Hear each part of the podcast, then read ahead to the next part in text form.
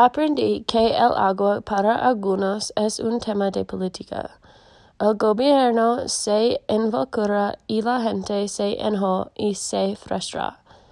Hacen todo lo posible para encontrar pozos y crear pozos, pero para algunos es difícil.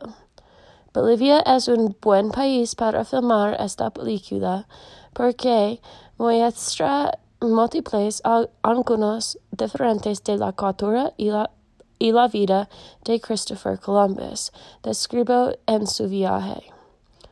Muestra la vida de los lugares que describió ahora y lo diferente que es de la, los Estados Unidos. La aventura de los Estados Unidos es muy diferente de la aventura de las personas de Bolivia, para muchas razones. Por ejemplo, para muchas personas en los Estados Unidos, agua es un derecho, pero en Bolivia, agua es un privilegio.